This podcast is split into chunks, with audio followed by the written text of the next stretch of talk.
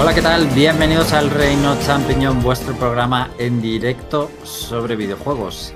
Y hoy estamos en domingo, cambiando el día. Es 5 de noviembre, son las 6 y 3 de la tarde. En eso sí hemos estado puntuales, más o menos. Y hoy traemos el análisis de Super Mario Bros. Wonder. Le tocó a Sonic en el último programa. Y en este programa, pues al competidor directo que es eh, Super Mario. Salieron los dos juegos además en la misma semana. Y creo que va a ser un análisis un poco polémico. Porque no he escuchado muchas voces disonantes acerca de Mario Wonder. Y hoy creo que va a haber algunas, ¿eh? Va a haber algunas. Eh, vamos también a, a retornar, no sé si está bien dicho, no. Hoy retorna, mejor dicho, eh, Flarun Noticias. Con José Carlos están volviendo las buenas costumbres, como el tópico de los videojuegos, su presencia, la formalidad y la seriedad en este programa. Y por supuesto, también Flarun Noticias, encantadísimo de que vuelva la sección. Eh, vamos a repasar un poco de actualidad, aunque ya os adelanto que hoy vamos ligeritos, así como lo más destacable eh, ha sido un juego anunciado para el Apple Arcade. Eh, seguro que sabéis cuál es, cuál es, muchos de vosotros. Y ¿quién está hoy aquí conmigo? Bueno, está por aquí José Carlos, ya lo he presentado. Buenas tardes. Hola, buenas tardes a todos. ¿Qué tal?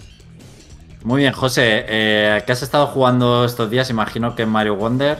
Sí, he estado jugando al Super Mario Bros. Wonder en cooperativo, que me parece la manera principal de jugarlo.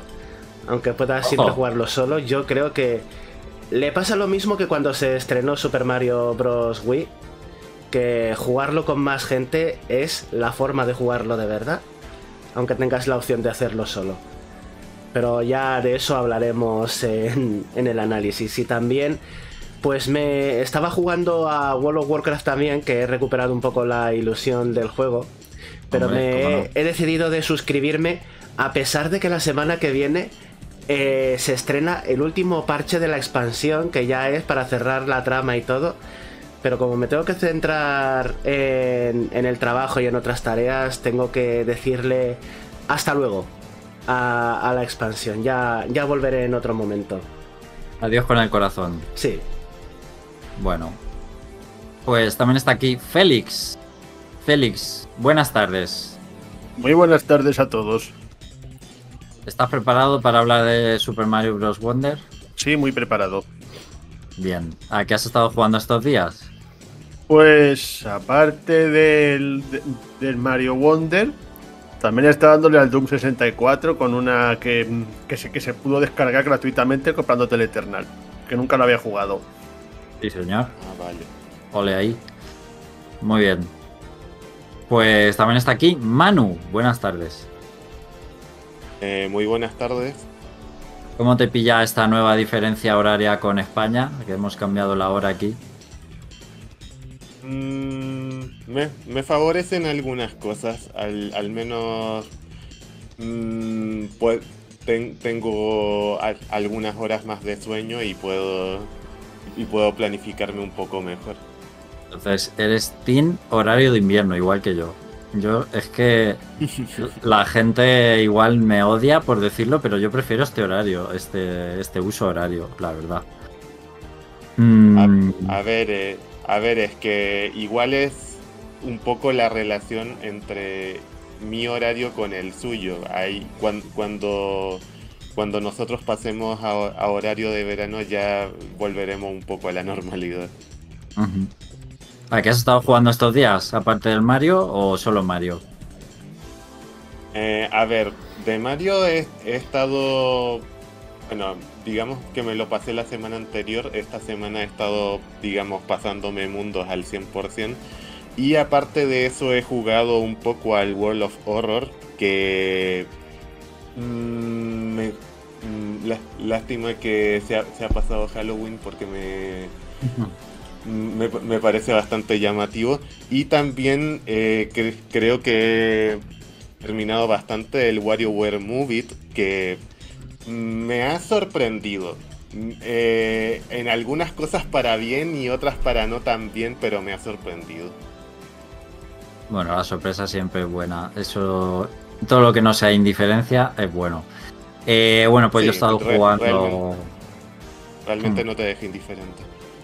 Yo he estado jugando al Mario, básicamente, ¿vale? Después hablaremos de, del juego, pero primero vamos a comentar un poco la actualidad, no sin antes recordar que estamos en directo, como siempre, en nuestro canal de YouTube, elreino.net. Y podéis participar en directo en el chat, aparte de vernos los caretos. Y por aquí saludamos a Izanagi, como siempre, el oyente puntual y fiel. Em, comenzamos con las cositas de actualidad y vamos con Super Mario Bros. Wonder, aprovechando que hoy vamos a hablar de él. ¿Cómo le ha ido en términos de ventas al juego? Bueno, pues bastante bien. Eh, aún tienen que salir bastantes cifras de ventas oficiales, pero por ejemplo en Europa, eh, la filial europea de Nintendo se ha adelantado a decir que es el juego de la saga, es decir, de todos los años de Super Mario que existen, pues Super Mario Bros. Wonder es el que más rápido ha vendido en Europa. Lo cual es un hito histórico, por supuesto, y teniendo en cuenta que está hablando tanto de Mario en 2D como en 3D, como de Mario que ha habido super populares en Nintendo DS o Wii. Eh, y bueno, y otros que ha habido en Nintendo Switch, por supuesto, como el Odyssey o el New Super Mario Bros. U Deluxe, que recordemos que ha tenido un, que no es que haya tenido, es que sigue teniendo un rendimiento excelente en la consola, a pesar de ser un refrito de, de Wii U. No hay datos de ventas oficiales porque Nintendo a veces con esto es un poco reservado, ¿de acuerdo? Eh, lo que sí tenemos, por ejemplo, son datos específicos de España, eh, donde hay una lucha encarnizada entre Mario y Spider-Man. Eh, salieron también en la misma semana. Y bueno, las cifras que se manejan es que Super Mario Bros. Wonder en su primera semana a la venta en España ha alcanzado más de 61.000 unidades y Spider-Man un poquito por debajo, el Spider-Man 2 con 53.000. Eh, en todo caso, pues cifras bastante estupendas para los dos. Por ejemplo, en Reino Unido ha sido al contrario, es Spider-Man el que superó a Mario.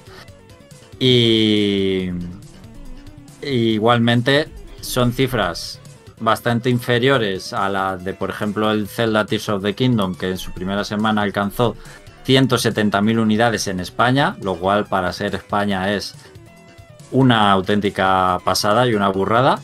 Pero generalmente a la larga los juegos de Mario eh, superan a los de Zelda. Entonces ya sabéis que eh, los juegos de Nintendo, pero los de Mario más, son los famosos compatitas y son juegos que tienen un rendimiento que no son eh, de un sprint en las primeras semanas, sino que está prácticamente años vendiendo muy bien, un rendimiento muy bueno. Entonces, bueno, luego habrá que esperar. Creo que tampoco eh, son ninguna sorpresa los datos, ¿no, chicos? Imagino, eh, son muy buenos. Y luego habrá que ver en esos top, top 10 de juego más vendido de Switch si consigue colarse y en qué posición. Yo por mi parte quiero decir que está merecido. Es un juego que, aunque sea de pequeña escala, que no es un gran juego de mundo abierto, no es un juego que sea, em, digamos, de estos que tienen un proyecto mayor, pero se nota que se lo han currado un montón y que está súper bien currado, que me ha gustado un montón el trabajo que han hecho, la originalidad y que hay que compensarla con una buena posición en las ventas. Y ojo, la magia de este juego que es que pones el cartucho, es la versión 1.0 y no hay actualizaciones. Ay, eh, es verdad. ¿Eh? Que, es, que es algo que no pasa. Es que hoy en día no pasa esto. Que no pasa. Y este juego viene cerradito, empaquetadito y dudo que tenga DLCs también, lo dudo muchísimo. Mm, yo, tampoco lo veo. Bueno, son detalles eh, muy Nintendo, ¿no? A veces no lo no con todos los juegos, estamos de acuerdo, pero son cositas que se ven muy poco hoy en la industria, ¿eh? Sí, eh, en, realidad yo, yo no estoy tan en contra de, de los parches de día 1, sobre todo un poco por, por digamos, entendiendo que, los desarrolladores se les pueden pasar ciertas cosas antes, ah, antes de, de, tener, de tener que entregar el disco fuente, pero, pero, espero que los parches día 1 sean, digamos, lo más escuetos posible, tratando de corregir errores muy, muy menores y ya. No, no, no estoy tan no, no, estoy tan a favor de los parches de día 1 muy grandes como para tapar grandes agujeros del juego, ni mucho menos de, instalaciones para juegos que vienen en físico. Ya no es por estar en contra o no de los parches, sino eh, el decir, es que hemos entregado algo ya con la suficiente calidad, no hace falta tocar absolutamente nada, ¿no? Eh, que, que ya os digo, eso, tiene, su mérito, ¿eh? no, no digo que no. Exactamente. Bueno, pues de Mario volvemos a hablar de Sonic porque ha habido un anuncio de un nuevo juego de Sonic esta semana. Es Sonic Dream Team y se ha anunciado una exclusiva para Apple Arcade. De hecho, llega muy pronto, el 5 de diciembre, exactamente dentro de un mes.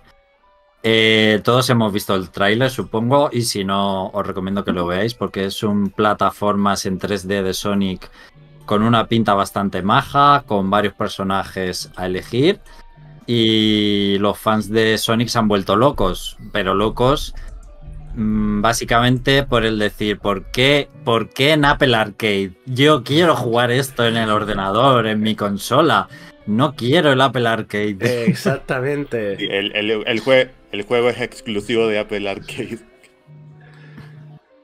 Y además se ve, yo la verdad es que me sorprendió gratamente porque para ser para dispositivos eh, portátiles, digamos, móviles, eh, como máximo el iPad, porque si es en, en, iOS, más allá de eso no va a haber.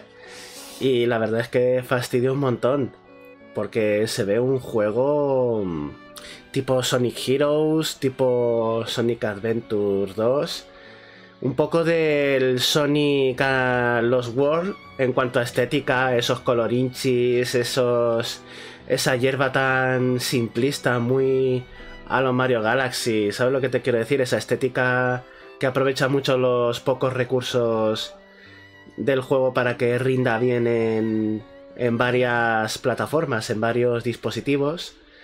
Y la verdad es que para mí la mayor, lo que más me fastidia junto con la limitación de la plataforma es los personajes que reaparecen como jugables o, por lo menos que aparecen cooperando con Sonic, que son Creamy Rouge y que hace años que no aparecen en un juego como en un juego de plataforma siempre han sido relegados a personajes de los multijugadores, sobre todo de los juegos de Mario y Sonic en los Juegos Olímpicos, y de ahí no salen.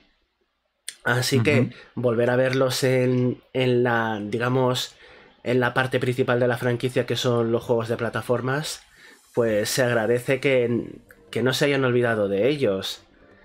También pienso que parte del problema de que no se implementen este tipo de personajes es que tienes que diseñar niveles que puedas sacarle provecho a las habilidades internas de los personajes, ya que como Knuckles planean o vuelan y entonces pues ya tienes que planificar los niveles ya no solo para Sonic, sino para distintas formas de jugar con el resto de los personajes bueno, eh, se, te está cayendo la baba, José Carlos. Eh, imagino que, te está muriendo por no, porque no vas a poder jugarlo. Ah, a ver, eh, antes me fastidiaría muchísimo más porque yo era tremendamente fanboy de Sonic, ahora soy solo fan. Así que he bajado un poco en el estamento de la escala del fanatismo sónico.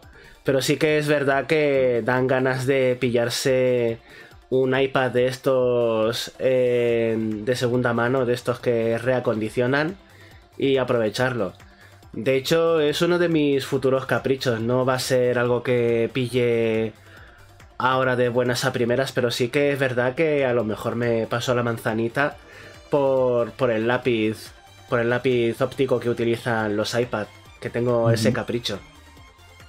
Bueno, pues yo quiero decir que mm, sobre el tema de la exclusividad, eh, me ha hecho mucha gracia un comentario general eh, en las redes sociales y es cómo se ve el de bien en el juego. O sea, no parece un juego de Sonic. Eh, Sega le ha puesto mucho presupuesto a esto.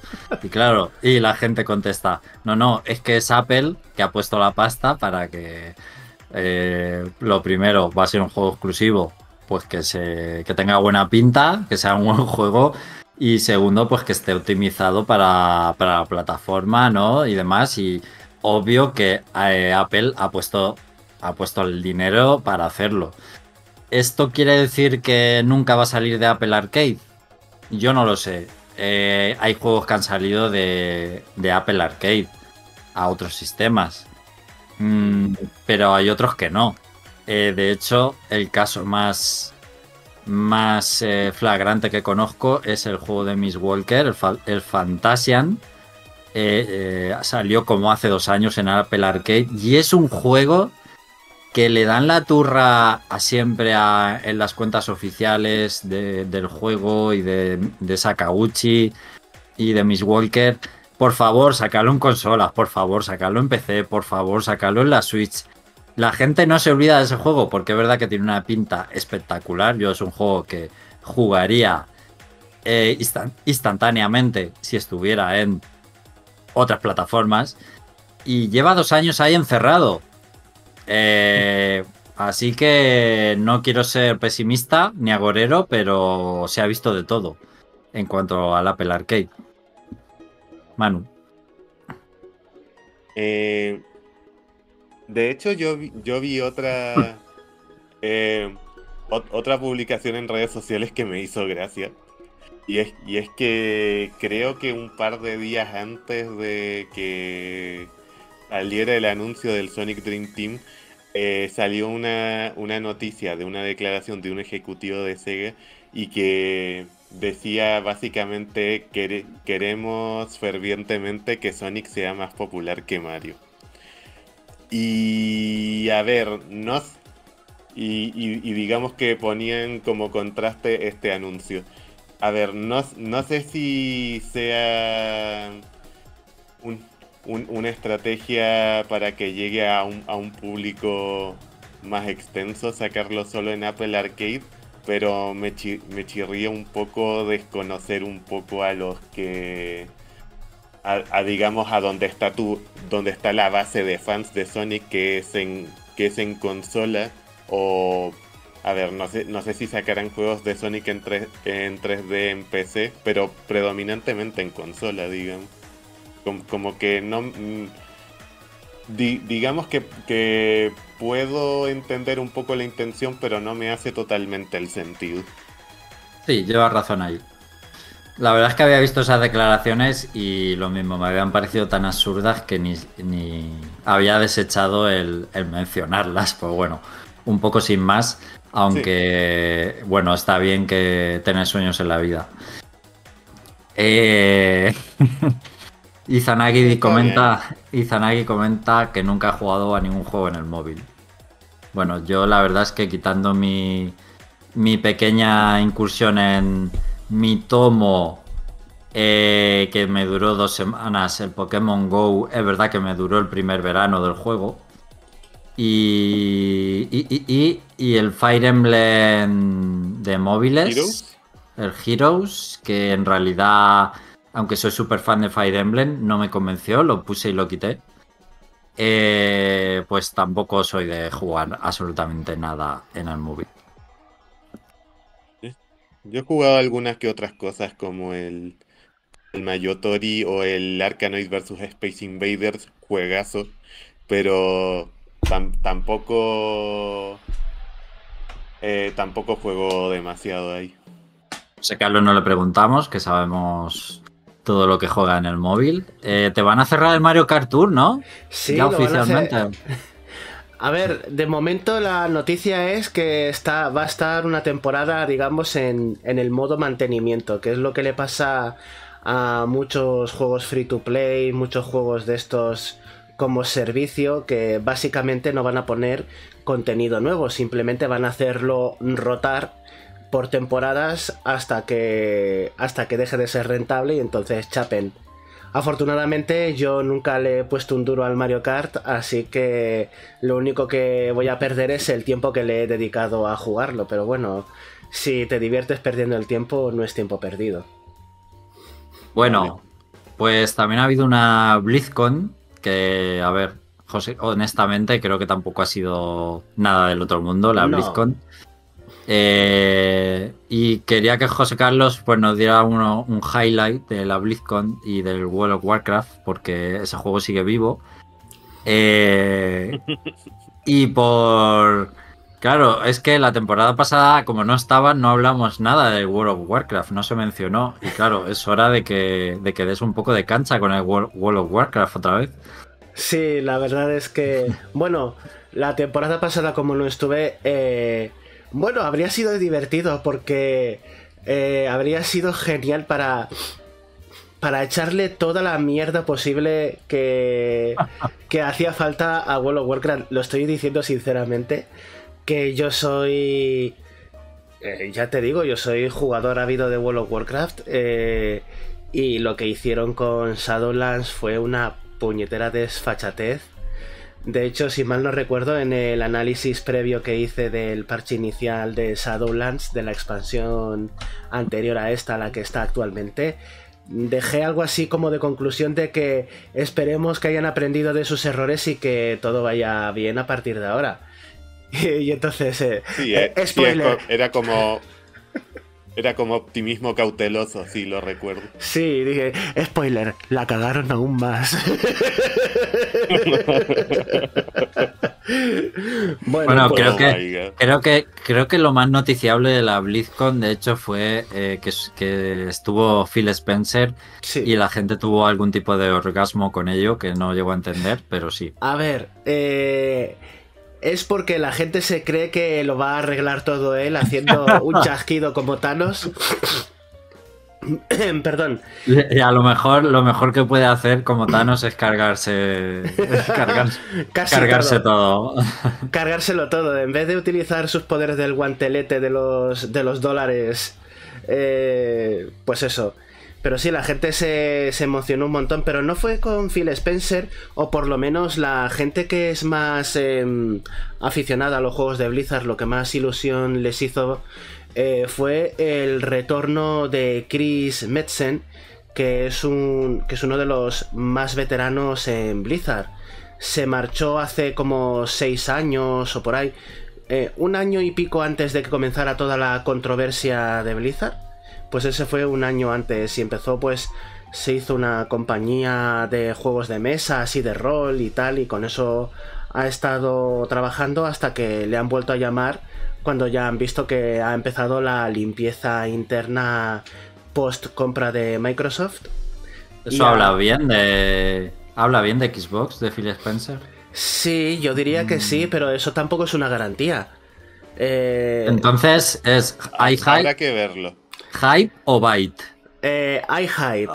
Hay hype porque ah, lo han contratado a este, señor, a Chris Metzen, porque él es el que se encargó de, digamos, establecer el mundo de Warcraft. Él es el que dijo las razas, las culturas, eh, las futuras eh, líneas argumentales así de forma global y luego ya van concretando. Él es el que, digamos, que se ha inventado la historia del MMORPG. Todo lo demás ha partido a partir de ahí. Cuando se fue, pues eh, se notó el bajón porque no sabían eh, utilizar a los personajes existentes apropiadamente, los mundos eh, eran poco interesantes o no tenían sentido, contradecían a cosas establecidas por el propio juego en el pasado, tal. Y ahora pues le toca arreglar todo el desaguisado ese con, con lo que se invente ahora. Eh, pero en resumidas cuentas, pues mm, destaco ahora mismo que dijo, pues lo normal en la BlizzCon es que os anunciemos una expansión. Pues no, en esta vamos a anunciaros las tres próximas expansiones. Os vamos a decir... todo. os vamos a decir los tres nombres y os voy a decir un poco de qué va a ir cada una.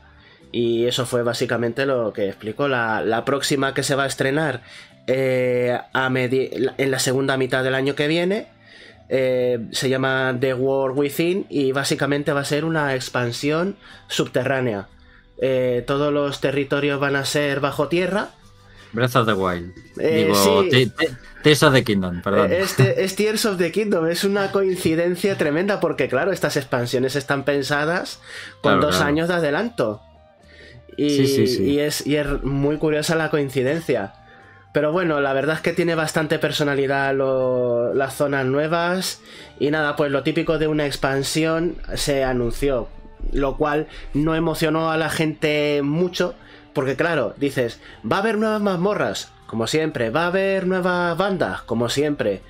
Eh, va a haber una nueva raza, pues como casi siempre.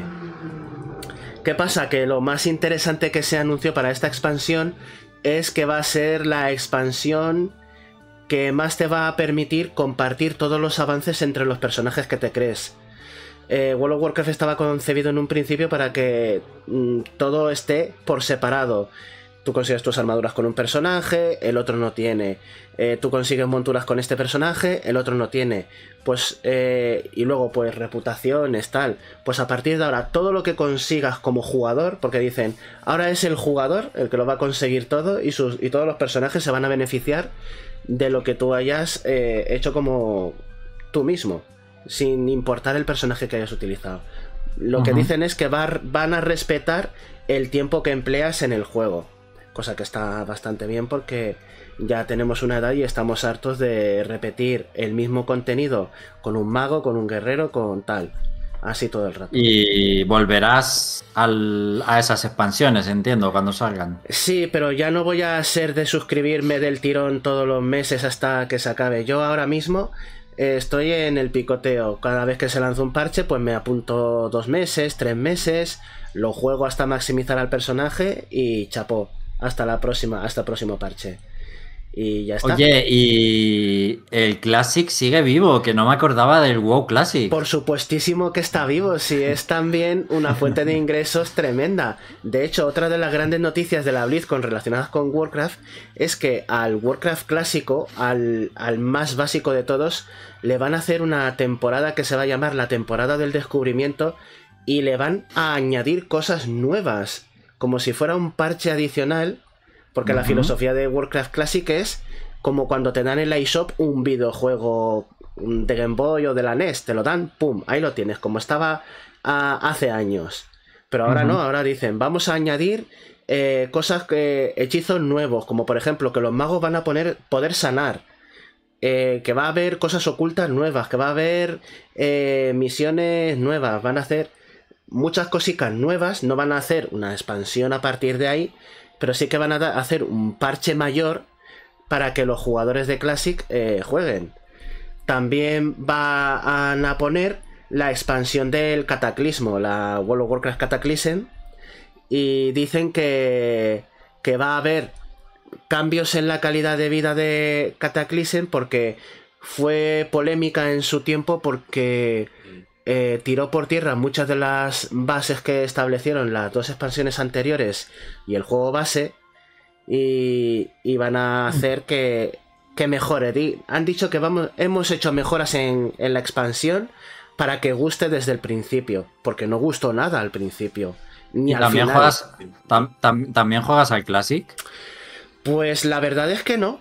Lo probé, claro, probé sobre todo el boom ese en el que estaban a lo mejor 50 o 60 personas en las zonas iniciales y veías a todo el mundo correteando, que eso es lo que más ilusión te hace, pero ya cada uno pues fue avanzando y yo pues volví al juego principal, al actual, pues porque me interesan más mis personajes modernos. Porque no existen las razas que, con las que juego yo, por ejemplo, o las clases con las que juego yo, por ejemplo, en, en los clásicos. Pero esos son los principales anuncios relacionados con, Warcraft. También ya lanzaron ese, en esa misma BlizzCon, en la presentación, eh, lanzaron el juego para móviles eh, de Warcraft Rumble. Que Warcraft Rumble a, grosso modo es un Clash of Clans, que es este juego súper popular de móviles, pero con, pues con la apariencia de Warcraft, con orcos, con elfos, con humanos. Y, pero es básicamente lo mismo. Yo, yo, lo veía muy Clash of, Clans o Clash Royale, pero con skin de Warcraft. No, no sabía que era, que era, que era el mismo tipo de juego, pero visualmente me recordaba mucho a él. Sí, básicamente tú coges tus unidades, tus muñequitos y los vas poniendo por las distintas calles para que recorran automáticamente el mapeado y vayan eliminando a los enemigos y las construcciones. Eh, yo lo probé un poquito mm, y tampoco es que me haya despertado muchas emociones. A lo mejor necesito pasarme todos los niveles introductorios para ver si tiene más chicha. Pero bueno, que ahí está, otro juego más y muy de filosofía, pues más de King. Se nota que Activision tiene a King y que están aprendiendo un poco, un poco de ellos. También aparte, pues anunciaron para Overwatch 2 un nuevo héroe y adelantaron que están trabajando en otros tres, de los cuales presentaron, sus apariencias. También hablaron de un nuevo juego de modo de juego para para uno de los mapas antiguos que lo terminaron quitando de la rotación porque para la forma en la que Overwatch 2 funciona no, no cuajaba, así que lo han cambiado. Que es simplemente que va a haber 5 puntos de control por el mapa y hay que controlarlos todos a la vez para ganar. Y, y después, que más anunciaron? Estuvieron hablando también de Diablo, que anunciaron la primera expansión de Diablo 4 y, bueno, pues. demasiado Blizzard, ya. Muchos minutos de, muchos minutos de Blizzard. Ya he, acaparado, pero como querías menciones de la BlizzCon, pues ya está. Más breve no puedo ser. Perfecto, no, ha estado genial. Aquí, a mí se me atraganta Blizzard.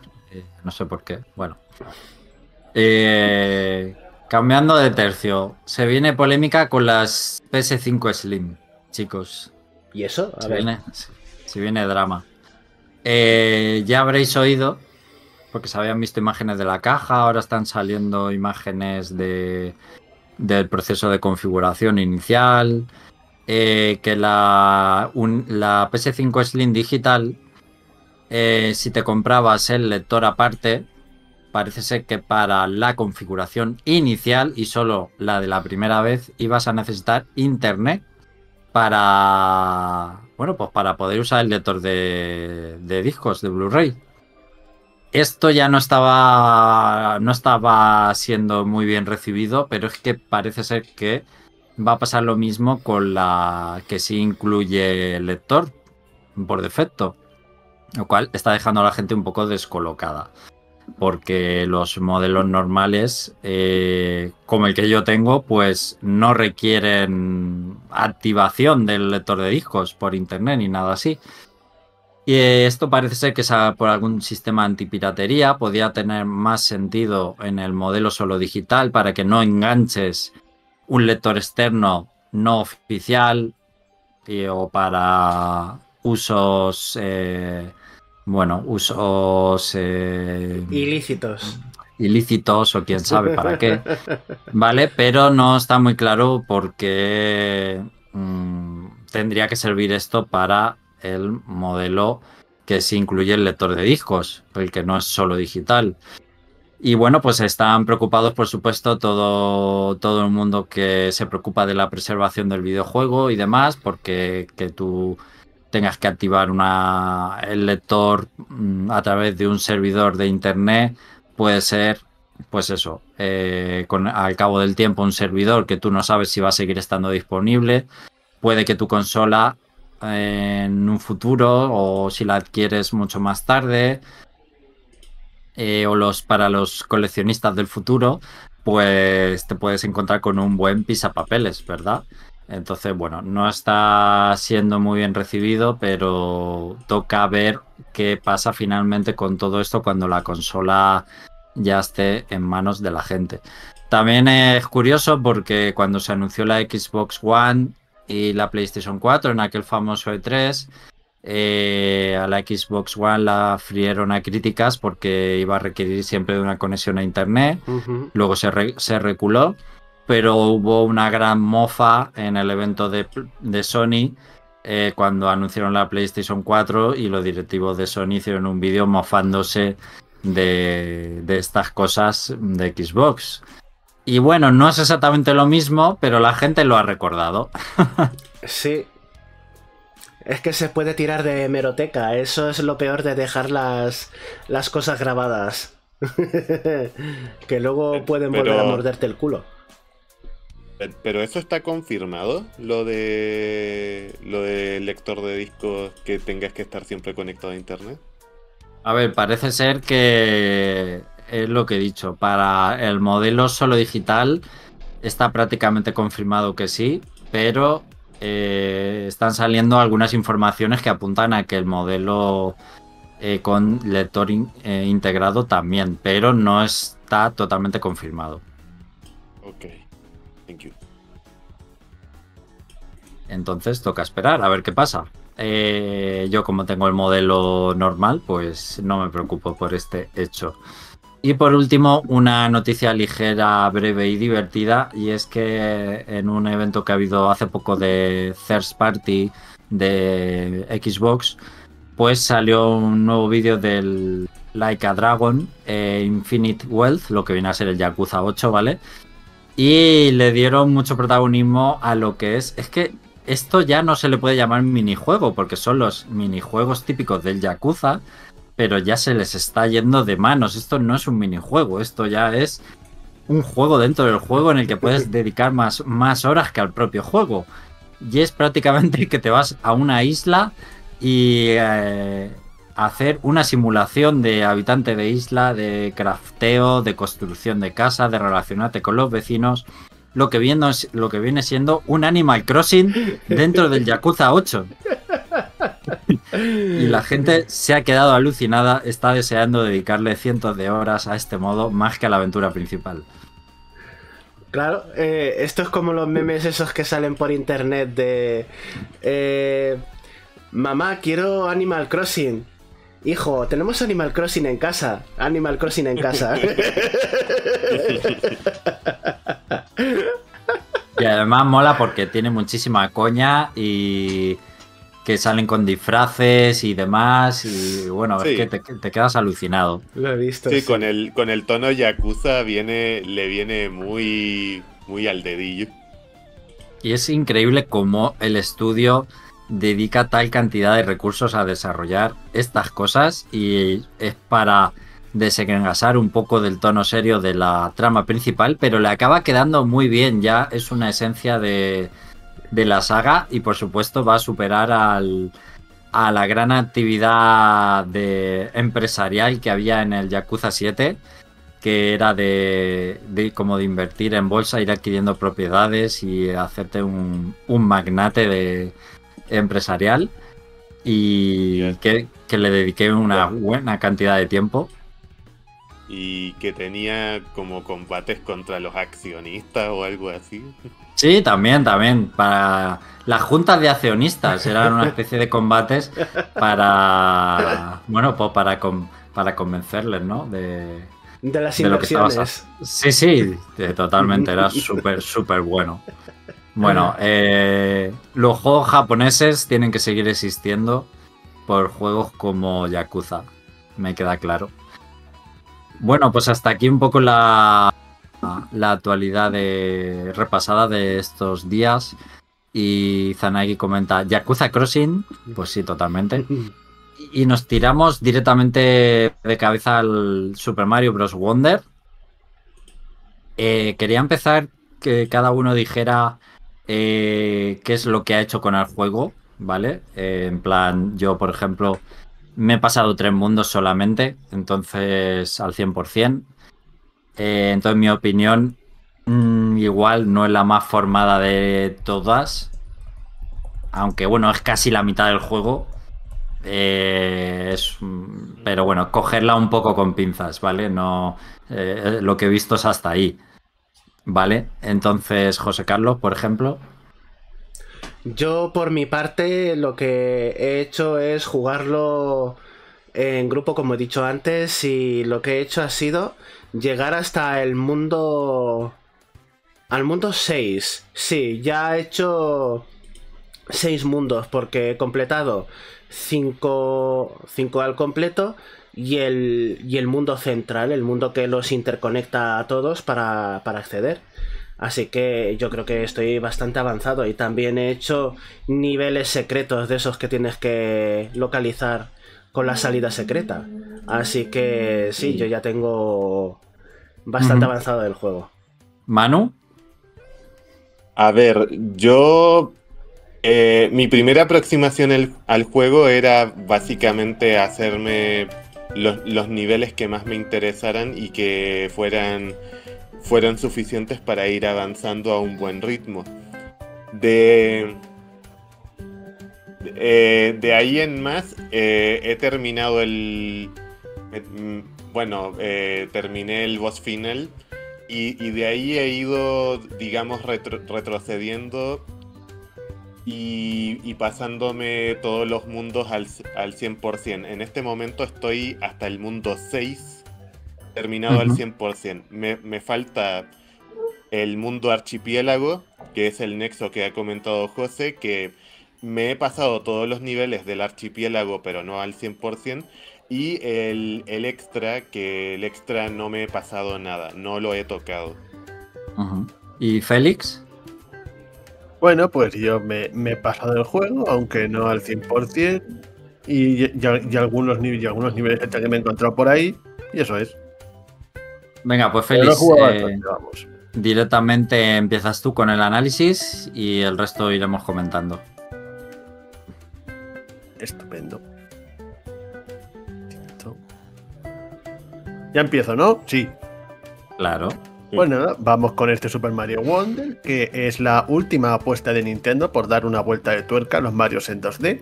Algo especialmente notable dado el estancamiento que habíamos tenido hasta ahora con el, con el New, que, es se le ha acusado mucho de eso. Así que vamos a ver qué tal le ha salido. El juego, bueno, vamos a hablar un poquito del argumento, que bueno, es, pequeñito como todos los Mario, pero ahí está. El juego nos presenta el Reino Flor, que es un reino vecino del Reino Champiñón que se caracteriza por estar poblado por flores parlantes y, otras flores que, con, que pueden hacer diversos, que, tienen diversos poderes mágicos llamadas flores maravilla. Mar y sus amigos son llamados al reino por su regente, el príncipe Florian, para una visita y de repente, como no podía ser de otra manera, pues llega Bowser y usa los poderes de la y usa los, poderes de las flores maravilla para nada más nada menos que fusionarse con el castillo del príncipe y básicamente en vez de raptar a la princesa de turno rapta el reino entero como podemos ver, pues el objetivo una vez más es derrotar de nuevo a Bowser, ahora imbuido con el poder de las flores maravilla. Y para tamaña tarea tenemos el objetivo principal del juego, que es encontrar las semillas maravilla hay que reunir una determinada cantidad de ellas con el fin de poder, con el fin de poder penetrar en, el, en, este nuevo castillo, en este nuevo castillo de Bowser. Estas semillas, por supuesto, se encuentran dispersas a lo largo de todo, el Reino Flor, lo que se traduce en explorar, pues, la típica serie de mundos, cada uno con sus niveles. Hay que destacar que, como bien claro tenemos, este es un Mario tradicional, es en 2D con desplazamiento lateral de toda la vida, donde los cánones básicos de la saga se mantienen. Tenemos que conseguir monedas, tenemos vidas extra, tenemos que eliminar enemigos y conseguir los típicos potenciadores tipo champiñón, flor de fuego, etc. Pero con diversas vueltas de tuerca. La primera de ellas, una de, las más conocidas, es que por esta vez no contamos solamente con Mario y Luigi, sino que se han, unido al plantel Peach, Toad y Daisy, a los que se unen, que no se conocían hasta ahora, Toadette, el Caco Gazapo y cuatro Yoshi de colores. Los personajes, bueno, puedes elegir el personaje antes de cada nivel y todos tienen las mismas habilidades. Que por ejemplo, ninguno tiene habilidades exclusivas del tipo flotar con, flotar con Peach eso, esas habilidades se ha sustituido por un añadido que son, las, que son las insignias de lo que voy a hablar ahora después. A Los mí sí A, mí, a mí sí me hubiera gustado alguna pequeña diferencia en los personajes. Lo he echado un poquito en falta. Bueno, hay una diferencia, de hecho. Los únicos así diferentes son el Caco Gazapo y los Yoshis. Los el Caco es, invencible, solamente puede morir si cae, por, cae por un barranco o en lava o cualquier tipo de. o, es aplastado, los, típicas cosas que te matan de una. Y luego están los Yoshis, que a imitación de la saga Yoshi's Island, tampoco pueden morir, salvo por agujeros o, y, demás, pero los, pero los enemigos, digamos, que les golpean y les hacen retroceder. Sí, también puede, también puede usar su lengua. también, puede y, patalear, usar la lengua. Y, el patalear en el aire. Sí, eso está bien porque eh, manejándolo es el único personaje que sientes un poco diferente de verdad del resto. Y también se pueden subir en ellos otros personajes y jugar multijugador. y, y, bueno, ninguno de los dos últimos que has dicho, ni el Kako Gazapon ni los Yoshis pueden usar potenciadores. Sí, también lo iba a decir. Por ponerles algún defecto. Y hablando de ellos, voy a hablar un poquito de los nuevos, de los nuevos potenciadores que, que se han introducido para Wonder. La Flor de Fuego es la única que regresa, de, que regresa, la clásica. El más destacado es el, que más se ha. El que más se ha anunciado, pues es el Mario Elefante. Que se, que, se consigue encontrando unas manzanas especiales. Que en vez de que digamos que en vez de darte un disfraz de elefante, te convierte en un elefante. El cual puede usar su trompa para destruir ladrillos y enemigos, además de otras cosas, como tirar agua si te la encuentras, o e incluso poder empujar objetos con más fuerza. Habilidades que, por cierto, están un poco infrautilizadas. Y las otras dos, que las, otras dos que se han anunciado menos son el, la flor burbuja, que te permite pues, lanzar, mm, lanzar dos burbujas en las que puedes encerrar enemigos dentro para conseguir una moneda o bien rebotar sobre ellas.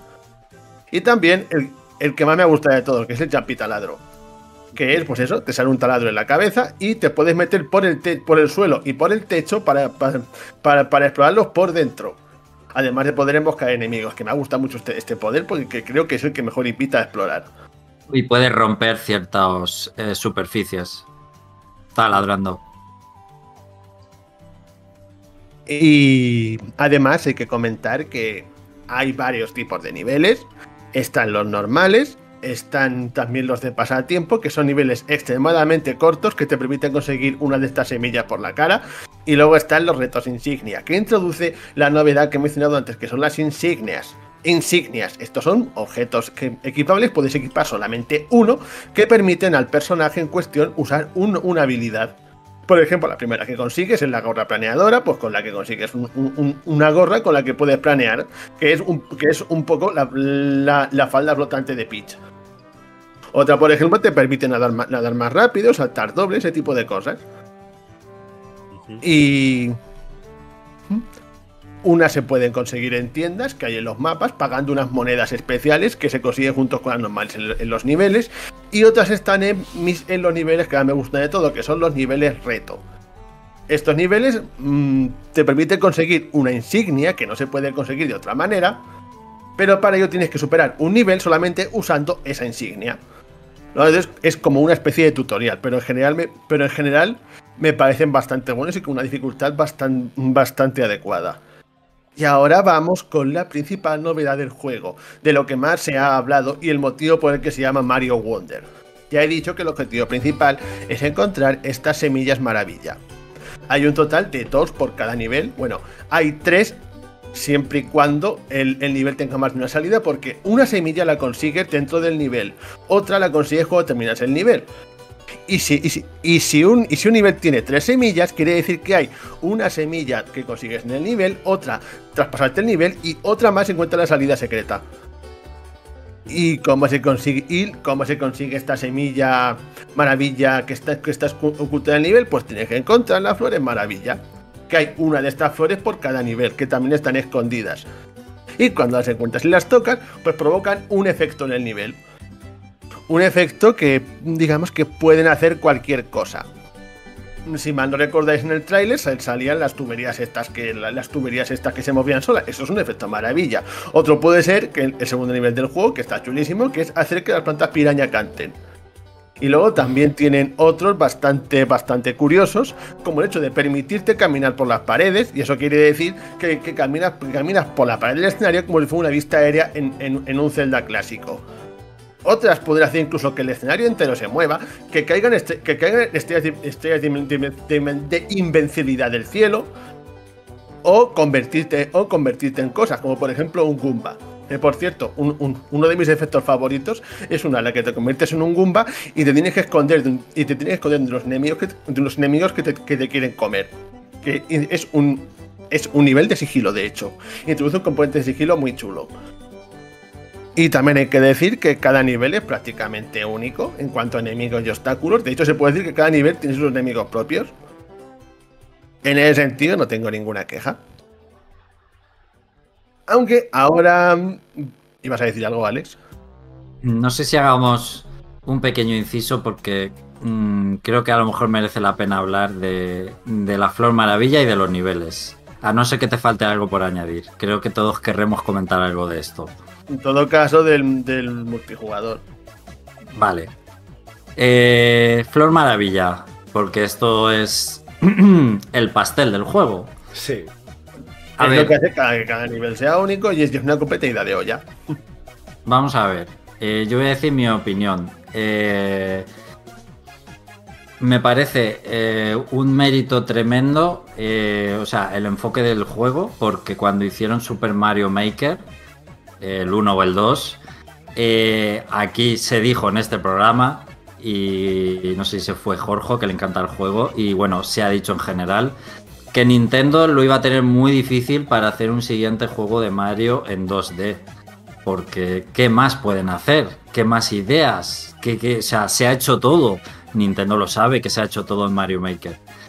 Y entonces estoy encantado con que eh, con esta vuelta de tuerca, con algo que solo Nintendo podía hacer y con algo que no puedes ver en Mario Maker y el que cada nivel eh, sea único, ocurra algo inesperado y, la mayoría de veces cosas que no se han visto nunca, situaciones que no se han visto nunca en un juego de Mario 2D. A lo mejor no sé si todas, pero la mayoría son cosas como las tuberías moverse que tú no has visto nunca en la vida. Entonces es un poco todo el mundo este de eh, donde transcurre el juego. Es un poco el mundo trippy, en realidad, ¿no? Es un juego así, un poco todo psicodélico, todo puede pasar, eh, así como un poco así, ¿no? Alucinación, un poco todo. Y en ese sentido me ha gustado mucho, pero tengo mis pegas con el tema de enfocar los niveles a la flor maravilla. Creo que la carne en el asador está puesta en la carne, o sea, la carne en el asador está puesta en la flor maravilla, en los niveles. Eso, mm, a ver, a mí me produce sensaciones eh, un poco encontradas, porque creo que eh, está todo tan centrado en lo que va a pasar con la flor maravilla que el diseño del nivel, eh, del nivel base a veces los veo un poco descuidados, que son demasiado simples. Sí. Y que, y que fuera de lo que es la situación de la Flor Maravilla, está un poco descuidado el nivel. No hay mucha sorpresa o no están tan inspirados. Esa es mi sensación. Y luego, aunque es verdad a ver, que lo, bueno de la Flor Maravilla es que hay situaciones que bueno, unas me gustan más que otras, me han gustado algunos efectos más que otros, pero con, muchos te los pasan muy bien. Los que más me gustan son eh, los que de alguna manera cambian la jugabilidad directamente, que tampoco quiero hacer spoiler, pero aquellos que cambian la, jugabilidad eh, más que más que lo que más que se mueva el nivel o transforme el nivel me gustan más los que directamente cambian la jugabilidad del personaje. Pero algunas veces eh, lo que no me gusta es que están. Son tan temporales, incluso algunos efectos, si la cagas, lo puedes perder. El efecto maravilla se pierde si, si cometes algún error en ocasiones. Y eh, a veces son como eh, hay cierta sensación de urgencia. A mí eso me crea como una sensación de urgencia. Dice, oh, el efecto maravilla, cuidado, lo puedo perder. Ah, solo dura X tiempo. Y a veces eso me hace no disfrutarlo del todo. Mm, no es como si eh, todo el nivel lo pudiera disfrutar a gusto con el efecto maravilla, que hay a veces que sí, ¿eh? Hay a veces que sí, pero no siempre. De todas formas, y como he dicho, solo llevo tres mundos. O sea, me han pasado tres mundos y un poquito más. Y he de decir que los efectos maravilla tengo la ligera percepción de que van mejorando con el transcurso del juego. Los de los dos primeros mundos no me han impactado tanto, pero ya a partir del segundo mundo mm, percibo algo más de sorpresa y que me, van gustando más. Hmm. Y, ya, y ya está, solo quería decir eso. Esta es mi reflexión hasta ahora. A ver, eh, eh, para mí, gusto, eh, a ver, he, visto algunas entrevistas de, donde hablan mucho de traer cosas de los, de los Mario 3D a, este Mario en 2D. Y, y, a ver, creo que en, cierta forma la Flor Maravilla es como una, es como una especie de gran clímax que tenían estos Marios 3D lineales como los como Galaxy o, lo, Mario 3D World, que se, que se sabe mucho que están hechos con una clara estructura de introducción, desarrollo, clímax y conclusión. Digamos que la Flor Maravilla sería el clímax, por todo lo alto. Y, y, en, parte creo que entiendo lo que dice Alex, eh, pero también me, en, gran parte del juego me he sacado el sombrero con la originalidad que, se han sacado para la Flor Maravilla. ¿Por qué? Porque digamos que en, ciertos niveles puedes encontrar, digamos, patrones, que si, si un nivel, digamos, va de, de, plataformas temporales, digamos que puedes intuir en, ciertos puntos donde va, va a parar el efecto maravilla pero, ah, pero, cuando, en, ciertos puntos cuando llegas a pensar eso, digamos que te vuela el cerebro de una forma que, digamos, sigue teniendo relación con el nivel, pero a la vez es algo que nunca te hubieras esperado y que el nivel no sugiere. Es, eh, es, digamos, la, digamos, la mejor forma de hacer un clímax y personalmente no me ha pasado tanto lo que dice Alex de sentir urgencia por perderlo. De, hecho lo pensé en algún momento porque hay muchos juegos con escenas scriptadas que digamos que, donde necesitas un, cierto mínimo de habilidad como para no romper la escena que te están, te están poniendo. Aquí lo he sentido algunas veces pero es una excepción, no, no es realmente la norma. Ahora, ahora bien, lo de que el juego está centrado en la Flor Maravilla es cierto. No, y, no, y no solo en el tema de lo, del diseño de niveles, sino también en el tema de pasarte los niveles al 100%. De hecho, puedes elegir no activar el efecto maravilla pero muchas veces uno piensa, ¿por qué voy a, a, pasarlo de largo? Si en muchos niveles, la, o en casi todos, la única forma de pasarse el nivel al 100% es activando el efecto maravilla adrede y básicamente activar el efecto te lo da todo y no pierdes nada y salvando unas pocas excepciones donde los desvíos sin efecto maravilla tienen su, propio set de cosas interesantes, pero eso también es una excepción y no es la norma. Pero, pero, bueno, en, general del efecto maravilla opino eso. José Carlos. Yo también coincido con que es una de las cosas que hace que el juego parezca predecible, porque al final te ves forzado a buscar la flor maravilla en el sentido de que si no los niveles se te van a hacer cortos o incompletos, que ese es el riesgo que corres por pasar de largo. Pero aparte de que los niveles eh, están como preparados a aposta para que sean modificados por el efecto de la flor maravilla, también quería añadir que hay diseños de niveles que, no dependen de la Flor Maravilla, que son estos pasatiempos que hay diseminados por los mundos, y que también eh, demuestran la capacidad que ha tenido el equipo de desarrollo de hacer niveles interesantes sin depender de la Flor Maravilla. Sobre todo me estoy refiriendo a los niveles de la búsqueda del tesoro, en los que tienes que buscar 5 monedas flor para que aparezca la Flor Maravilla, digo la semilla. Eh, y esos pues están claramente pensados para aprovechar las capacidades del modo multijugador, tanto el online como el presencial, el que es cooperativo en casa. Y eso también hay que reconocérselo a, a pues eso, a Nintendo.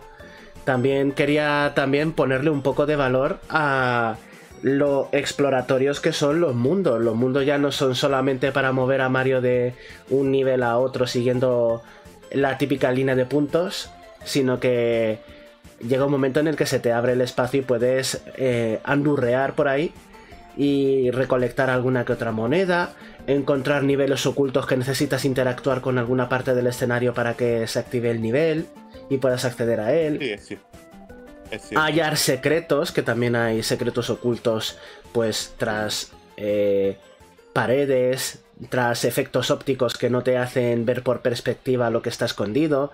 Y eso lo he apreciado un montón. O sea, le han dado que, que, hasta, recorriendo los mundos juegues, esté jugando, que no sea simplemente un trámite de ir de un nivel a otro.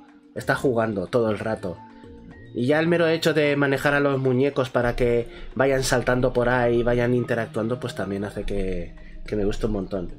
Pero como me he desviado, vuelvo a centrarme y es que la Flor Maravilla es parte integral de los niveles eh, principales y eso es que forma parte del título. No sé, quisiera justificarlo bastante porque es que el juego es Super Mario Bros. Wonder y el Wonder está en la, en la Flor Maravilla y en las semillas.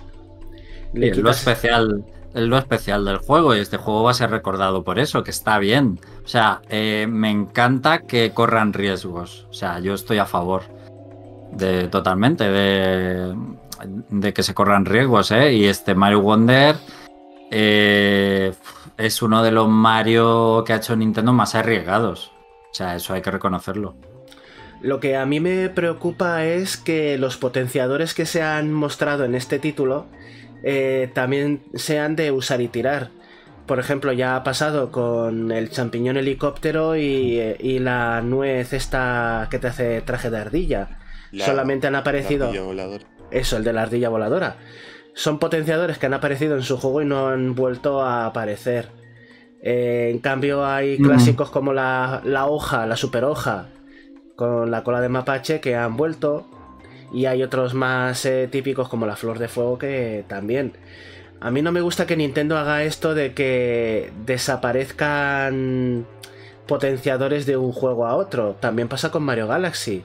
Hay potenciadores de Mario, de Mario Galaxy como el Mario Gélido, que el Mario o la abeja. o la abeja, que habrían estado muy chulos en, en niveles 2D y los han dejado pues a lo mejor como seña de identidad del juego, pero también es que los fans nos gustan y los echaremos de menos. Y yo, por ejemplo, voy a echar muchísimo de menos la flor burbuja. Parece que iba a decir la flor elefante, o sea, el traje de elefante, pero yo le veo unas posibilidades muy grandes a la flor burbuja. Yo estoy viendo a los speedrunners hacer unas cosas con la flor burbuja, con las burbujas que son una brutalidad. Va a ser un espectáculo ver eh, a los speedrunners completando el juego. Por ejemplo. Eh, ¿Sabes lo que yo creo? Que aquí han decidido eh, un poco coartar la, la, libertad de moverse por el aire. Es decir, no incluir potenciadores con los que puedas volar o movimientos salvo Yoshi y las, y las insignias que te permitan llegar súper alto para dar, darle protagonismo a estos potenciadores como el traje burbuja o el traje taladro que te permiten explorar verticalmente pero con ciertas restricciones y uso de, uso de tu propia habilidad. Hmm. Eh, al, menos, al menos esa es la sensación que a mí me ha dado. Eh, sobre, los, sobre los potenciadores, Eh, a ver, sí, lo que, eh, es verdad lo que dice José, es una pena, pero es verdad que algunos son tan contextuales que, claro, es difícil sacarlos a otros juegos a veces, ¿no? No es como no eres la flor de fuego, que eso te viene bien, pues siempre la puedes tener, no pasa nada. El taladro lo veo complicado que lo saquen a otros juegos, no sé, y la flor burbuja yo creo que sí podría, no sé, podría volver. Es verdad que para eh, a nivel de, de pro players, la flor burbuja tiene su aquel por aquello de que puedes saltar encima de las burbujas. Eso te puede hacer crear situaciones, pues eso, para speedrunners y demás. Que creo que está un poco la, la salsa de ese objeto al final, que hmm. tiene mucho que explotar. Pero el elefante es que es tan polivalente que. O sea, es que es súper polivalente. Es que es un todoterreno, te vale para todo. Tiene efectos que a veces te olvidas que puedes hacer con el elefante. Tiene tantos usos. el otro día eh, que hay una. A veces hay conchas gigantes y él estaba queriendo coger la concha gigante. Y digo, ¿qué pasa? Que no la cojo, solo le doy una patada. Y ya he caído. Ahí va, que esto era solo con el elefante, puedes coger las conchas gigantes. Porque hace tantas cosas que a veces se te puede, se te puede olvidar que puedes hacer. Y a ver, es que el contexto del juego y el mundo este flor se me hace complicado que. Porque van a decir, no, es que esto solo existe en el mundo flor. Se me hace complicado que puedan sacar estos power-ups fuera de Mario Wonder, pero el elefante me encantaría verlo en otros juegos y además creo que es tan polivalente y tanto terreno que, sería el, más exportable. Pero mm, no sé, y además está muy cheto, ¿eh? Está muy cheto. Sí, la verdad es que está, está mm. guay. Ah, más o menos. A ver, mi problema con el elefante es que sí, tiene muchos usos, pero yo lo pierdo en cero coma porque es gigante y es súper fácil que te peguen y si te pegan funciona como cualquier otro potenciador, vuelves al super. Pero, también es muy fácil. también es muy fácil. Es muy fácil ramblar tú con él, o sea, eh, y hacerte invencible. O sea, que es, un poco en los dos sentidos. Mm, a ver, mm, mm, es, que, a ver, el, el, ataque de la trompa yo lo he visto un poco como. Eh, parecido al ataque de la capa o de la, o, de la cola de mapache, pero solo hacia un sitio. Así que como que no puedes girar todo el rato y deflectar todos los proyectiles. Al menos si hay formas de, de ramblar que no tengan que ver con eso, yo no las conozco. Luego ustedes me dirán. Bueno, Félix, que lleva un rato callado. Pues yo quisiera añadir un poquito más, un poquito más o menos lo que habéis dicho.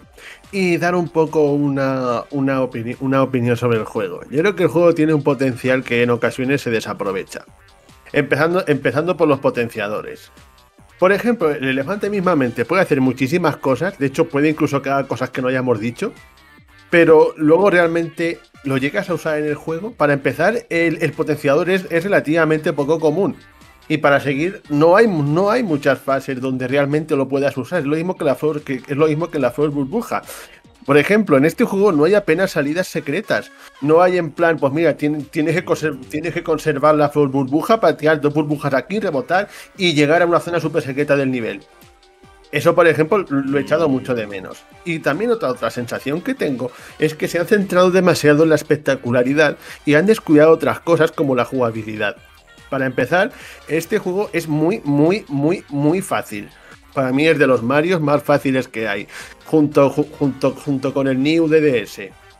Y sobre todo que para mí los efectos maravilla, pues a veces están bien, pero otras veces son en plan, uy, la primera, la primera vez que lo ves es en plan, uy, es increíble, mola muchísimo, pero es que luego te mira y dices, pues vale, ya lo he visto. Lo que parece que no, sé si deberían, o sea, yo los he visto prácticamente todos, pero no, no sé si deberían mencionarlos para no hacer spoiler. Pero solo digamos que hay algunos que están muy bien, y otros que son un poquito más mundanos y sobre todo otros que se repiten y me han acabado aburriendo bastante. En concreto, uno que te convierte en una cosa que lo he visto lo menos cuatro veces y ha acabado hasta las narices de él. Que, que seguramente Manu sabrá de lo que estoy hablando. De, la, maravilla a la que me refiero. Abusan muchísimo. a ver. Sí, a ver, a mí no me ha, a, mí no me ha cansado, pero sí llama bastante la atención de porque ningún otro efecto maravilla se repite tanto como ese. A mí lo que, lo que no me ha gustado es que se repitan. O sea, que ya llevo tres, llevo tres mundos y ya he visto varios que se repiten. Y eso me chirría un poco. Y sobre todo, que ahora que lo has dicho, la, calidad de los mundos es muy distinta entre sí. Tienes, por ejemplo, el primero, que es un primer mundo que está muy chulo, el segundo, que está en grande, que vale por dos, y luego llegas al tercero, que es cortísimo y termina de una forma extremadamente anticlimática.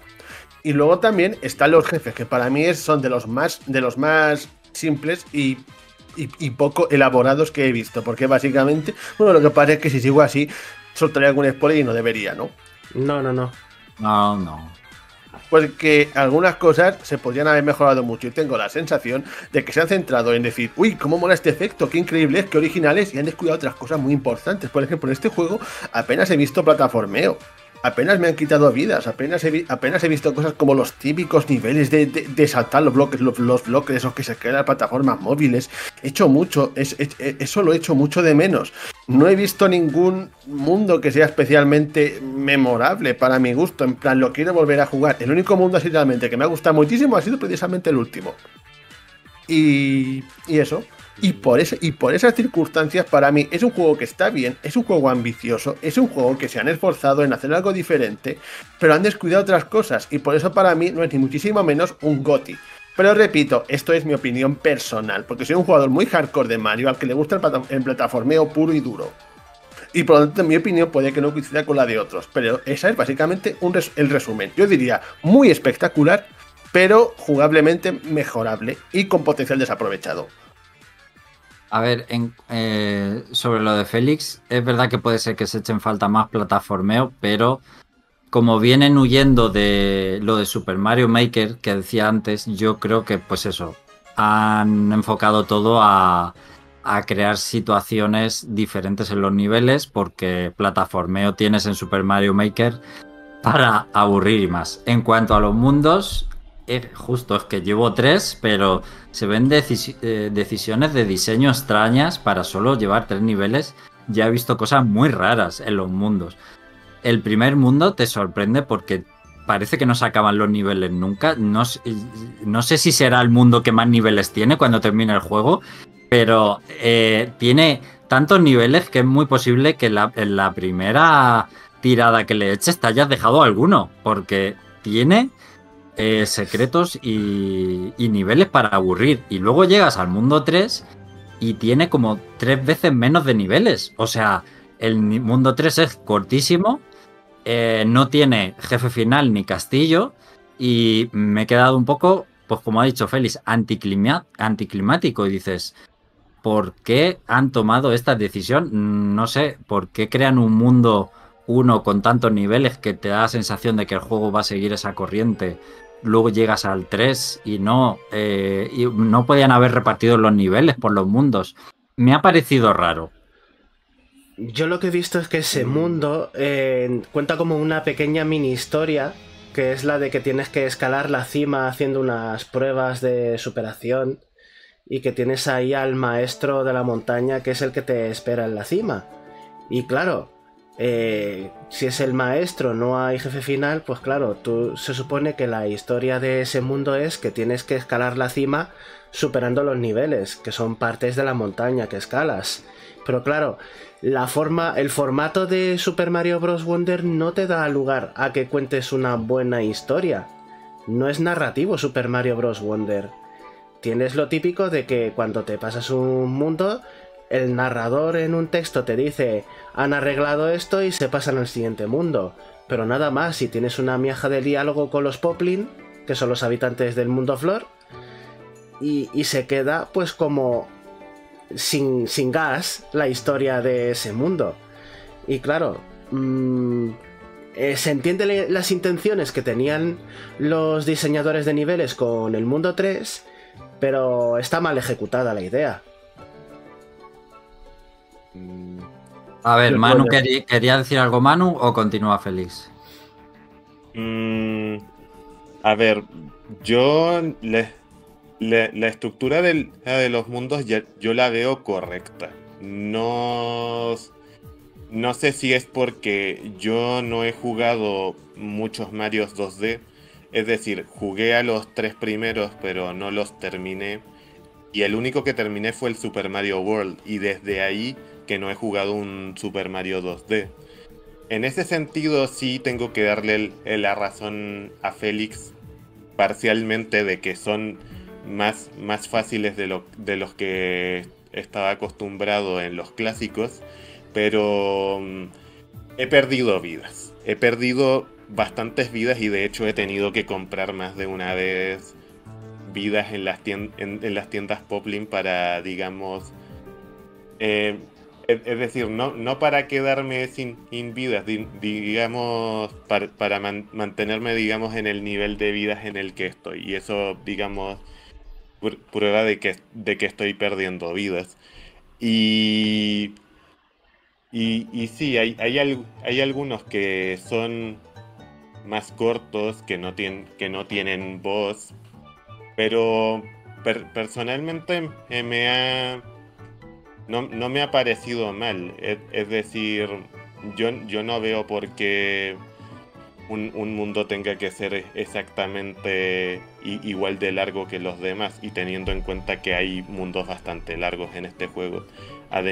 además de que otra, otra cosa sí, pero bueno, tengo que coincidir en lo, en, lo de los bosses, pero para mí también es una queja un poco menor porque real, realmente no conozco ningún juego de Mario en 2D que, se, que destaque especialmente por sus jefes finales. la, verdad, ninguno.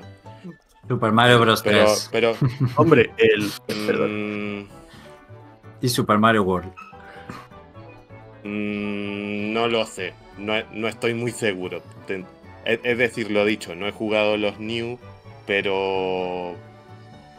Mm, no, Mm, no, no, me parece que destaquen tanto los, jefes. Es decir, podrían destacar más los del Mario World.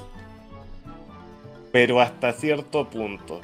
igual destacan más que este juego, todo hay que decirlo. Pero. Sin duda.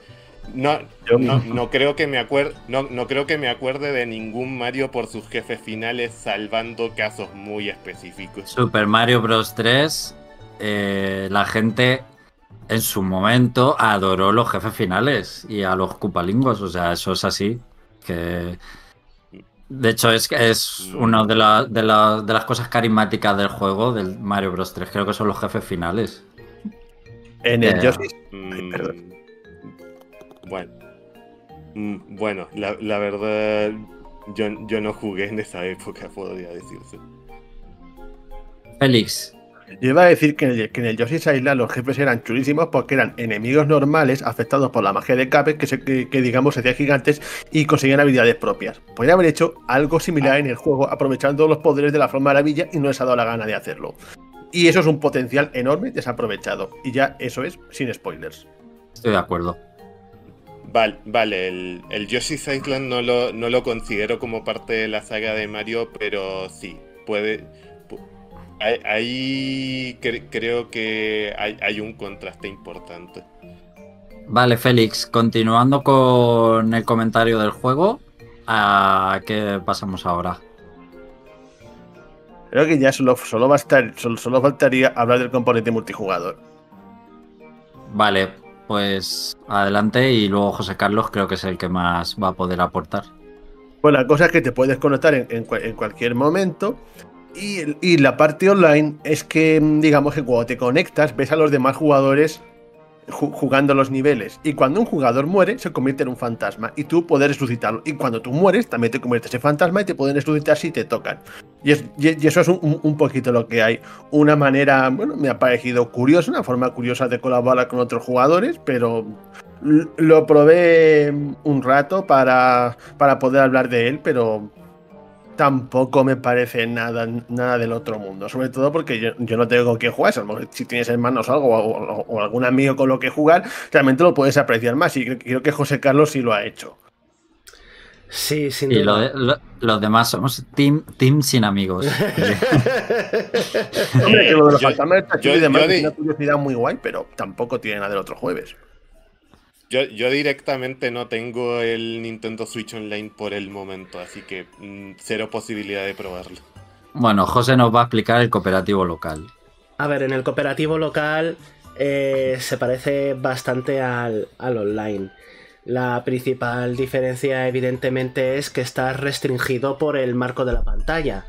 A diferencia del online, en el online, eh, que es lo único que voy a añadir, es que cada jugador va a su ritmo, va a su marcha. Y se puede salir de tu marco de pantalla porque él tiene el suyo propio en su casa. Y Félix, se te ha olvidado decir que hay unos estandartes que tú puedes dejar en el suelo y que también sirven para que los fantasmas resuciten. No sé Ah, si. sí, los he visto por ahí, jugando online. Los, Pues- uno- como, como unos paneles que hay en el suelo que se pueden Exactamente. comprar. Tú puedes comprarlos, que son personalizables, y la gracia de, de esto en el multijugador en línea es que te sirven para que partes que sean complicadas para gente menos experta o que sufran muertes accidentales, es que les dejes un sitio donde resucitar mientras tú vas a tu ritmo avanzando por el nivel y explorándolo. ¿Qué pasa? Que cuando resucita a alguien con tu panel, consigues unos puntos corazón, que simplemente es un indicador de cuánto has cooperado resucitando a otros compañeros en el online. No recompensa nada, no hay ningún secreto por acumular muchos puntos corazón, simplemente es un indicador de lo eh, enrollado y buena persona que eres jugando en línea. Y ya está. Bueno, eso ha ido bonito de todas maneras. A lo que vamos, en el modo multijugador eh, co- cooperativo local, eh, es lo que os digo, estás eh, restringido por lo que es el espacio de la pantalla, porque estáis los dos en el mismo sitio. Es lo que ya ocurría en los New Super Mario Bros., tanto el de Wii como el de Wii U. Lo que pasa es que aprovechando las capacidades de, de los potenciadores y sobre todo de, de los Yoshis, puedes hacer que el cooperativo sea muy divertido porque eh, puedes eh, pasarte eh, al 100% un nivel con mucha facilidad porque vais colaborando aprovechando las habilidades los unos de los otros. Combinas las insignias, los potenciadores y la interacción de un jugador que sea Yoshi con un jugador que sea normal que pueda usar esos potenciadores y te puedes hacer los niveles eh, con comodidad, más que con facilidad, yo diría que con comodidad. Y entonces vas pues muy de tranquis, que es una sensación muy guay jugando a Super Mario, porque hay veces que eh, tienes esa sensación un poco de monotonía, de a ver si me paso este nivel que no me está gustando. En cambio, un nivel que a lo mejor no te gusta tanto eh, jugándolo solo, acompañado de ya solamente una persona que vaya a otro ritmo, vaya mirando cosas, hey, he mirado aquí que hay un hueco, hey, he mirado algo que brilla, vamos para allá. Y son más ojos eh, mirando en la pantalla, observando detalles, eh, apreciando el diseño de los niveles y mm, no haciendo trampas, pero sí eh, haciendo trucos que tú solo no podrías hacer. Por ejemplo, hay niveles en los que eh, si rompes alguna parte del escenario que te permitía ir arriba y salirte por el margen superior, pues si estás solo ya la has cagado, te tienes que pasar el nivel o salirte de él y volver a hacerlo. En cambio, si estás eh, con las flores burbuja o con Yoshi, pues uno puede prepararle los saltos a otro para que ascienda arriba, tú te suicidas, te matas, te vas de fantasma para arriba con él. Y entonces estáis haciendo las partes que habéis desperdiciado la oportunidad original del nivel, pero aprovechándolo con habilidades que intencionalmente te deja el juego. Por lo que es una forma de darle la vuelta a la jugabilidad aprovechando un poco el ingenio de la gente con la que estás al lado. Cosa que en el online no se puede hacer. Porque si un jugador va con, con un Yoshi, nadie se puede montar en él. Porque son como transparentes. Y eso no se puede hacer en el online. Solamente lo puedes hacer en persona. Por eso os digo que el cooperativo local es la mejor forma de disfrutar de este título, al igual que pasó con el de, el de la Wii. Pero con muchos más enteros por todo lo que ofrece Mario Bros. Wonder como novedades. Muy bien, hombre, la verdad es una experiencia yo creo que muy chula y muy bonita por cómo lo cuentas y, y al final, ¿qué decirte yo? Yo creo que en muchas casas se va a comprar el juego precisamente porque se puede jugar cooperativo, o sea, eh, muchas familias, muchos padres con hijos y demás, pues si no tuviera ese cooperativo seguramente a lo mejor no entraba el juego en casa y, y bueno, pues está muy bien. Y Nintendo tiene experiencia en estos cooperativos y, lo implementa muy bien. También quería hacer una anotación y es que eh, jugar en cooperativo local eh, mm, altera un poco la dificultad de algunos niveles también, porque ah, como estás limitado por el espacio del marco, los niveles que tienen grandes saltos o momentos en los que tienes que saltar con cuidado, pasar por cuidado, con cuidado, porque caen rocas, caen enemigos o lo que sea, si no vais bien coordinados, pues alguien se va a morir. O a lo mejor os morís los dos a la vez porque no estáis moviéndose con coordinación. Lo cual hace que hay algunos niveles eh, de tipo de los musicales, tampoco voy a dar muchos más detalles, pero los niveles musicales son muy difíciles en cooperativo local. Pero se pueden hacer. Lo hemos logrado. Hemos logrado hacer niveles de ese tipo eh, en local. Y es más emocionante hacerlo así. Porque pero claro. Pero claro Es más, es más difícil, te refieres a sobrevivir los dos. Sobrevivir los dos. Porque eh, si te quedas rezagado, el que va más adelantado, el que podría superar el nivel, no puede porque se choca con el margen y no hay ah, avance. Vale, vale, claro. no hay avance. Mm. Tenéis que ir como bailarines de ballet a la vez, los dos juntos solapados. y eso es súper divertido de ver y de hacer. Y es una experiencia que quiero que todo el mundo pruebe a hacer en algún momento. Porque esos niveles son muy divertidos. Me, gustaría ver eso, sobre todo porque este juego tiene, tiene muchos niveles donde juega con el ritmo musical y hay algunos que, eh, eh, escuchando lo que dices, podían ser muy, muy espectaculares jugablemente hablando. Félix, eh, ¿Con qué continuamos? ¿O lo damos ya más o menos por cerrado? Vamos concluyendo. Yo creo que podemos concluir e ir pasando a Flash Noticias. Que, o sea, que puedo hacer mi conclusión final y podemos pasar, y podemos pasar a Flash Noticias. Vale, solo porque no quede en el tintero, no sé si alguien quiere comentar mm, sobre el apartado técnico-artístico. Yo solo comentar lo que dije en mis primeras impresiones, que me encanta el doblaje, eh, que haya un personaje que hable en castellano eh, y que las animaciones y todo el diseño del juego pues es una chulada, sobre todo las animaciones de los personajes que no estamos acostumbrados a verlos con tanta expresividad y con tantos movimientos diferentes animados. Hay detalles chulísimos como que cuando van a saltar encima de, un Koopa con alas se asusta.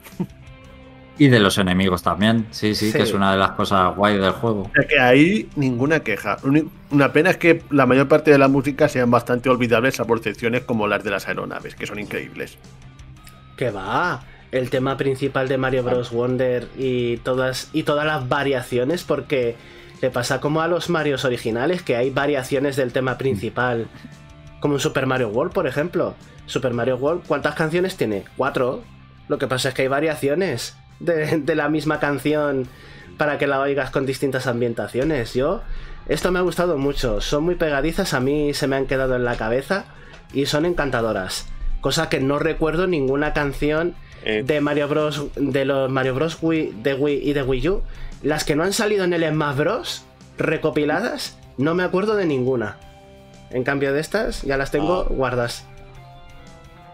Yo, yo re eh, recuperaría una de las palabras que acaban de decir.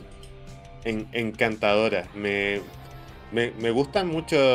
Eh, a ver, no, sé si mucho. Me, gusta la música que suena a cada nivel. Me parece que lo ambienta muy bien. Ahora que lo, que lo recuerde a posteriori es otra historia, pero eh, que son apropiadas lo son para mí. a mí se me ha hecho muy machacona la música esa que suena cuando activas una forma maravilla, porque se repite hasta la saciedad. Pero bueno, para gustos colores. Eh, yo la, La que más recuerdo y voy a recordar es la del fin del nivel, esa, esa canción con palmas, que es, esa es la más pegadiza de todas. Pero el resto no sabría ahora mismo tararear ninguna. Es verdad que no se me están quedando. Pero bueno, aún me queda juego. Lo que sí veo es que es muy disruptivo porque no están utilizando canciones clásicas de los juegos de Mario. Bueno, en, en, los subterráneos un poco se, escucha la, tonadilla del, Super Mario Bros. original, pero fuera de eso, sí, es verdad. Yo terminaría diciendo que como juego familiar creo que es como más gana, porque es un juego divertidísimo para, para jugarlo con tu hijo o un amigo, como, como ha dicho que en cooperativo, y sobre todo, supongo que tiene que ser increíble jugar con tu hijo y decir, anda, y mira, mira, mira qué nueva movida se han sacado, pero quitas eso y creo que hay Marios en 2D bastante mejores que este. Al menos desde mi punto de vista como fan hardcore de Mario sigo pensando que es un juego con, con, potencial desaprovechado y que no me parece que sea material GOTI. Vamos, no deja de ser mi opinión subjetiva.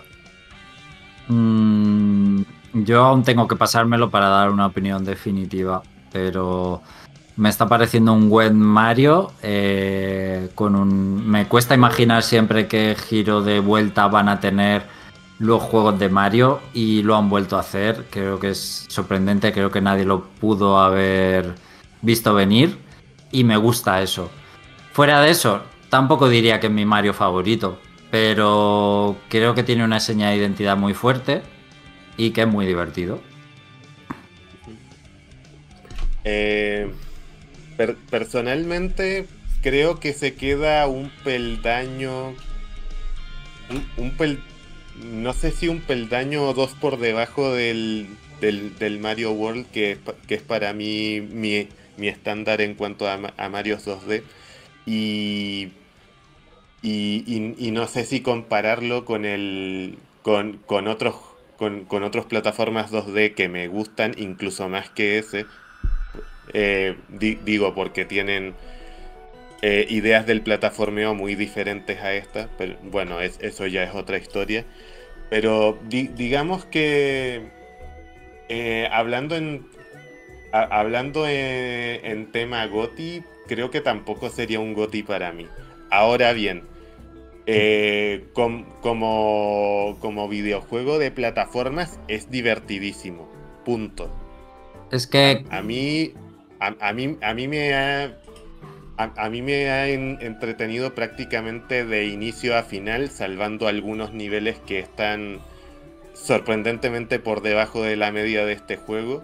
Que eh, para mí mi mayor queja es de algunos niveles que sueltos que para mí están un poco de relleno y que para que se los podrían haber ahorrado porque no es, no es que haya tantos de esos, pero hay los suficientes como para que te des cuenta que hay ciertos niveles que bajan un poco, un poco la vara, digamos.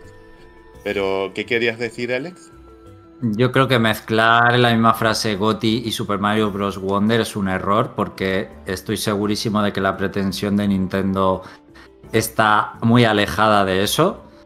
Eh, si acaso esa ambición está en el Teaser de Kingdom y con Mario Bros. Wonder es lo contrario de pretensiones. Es un juego para divertirte sin pretensiones, relajarte y que no hay que mirar con la lupa de si es un GOTI o no.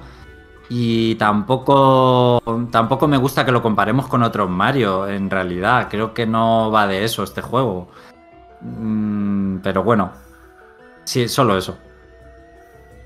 Sí, a, ver, lo, dicho, no, quiero compararlo con otros juegos que no sean Mario, pero eh, en, el, yo, yo creo que cierto grado de comparación es inevitable, sobre todo porque por, la brecha de tiempo, al, al menos en, desde mi perspectiva hay una brecha de tiempo gigantesca entre la última vez que jugué un juego así y es un poco inevitable, al, al, al menos para mí. Pero, pero lo dicho, el juego es divertido a rabiar, me lo he pasado súper bien de prácticamente de principio a fin y, y, salvando al, alguna, algún par o tres de críticas, para, para mí es un juego que me ha dejado muy buen sabor de boca.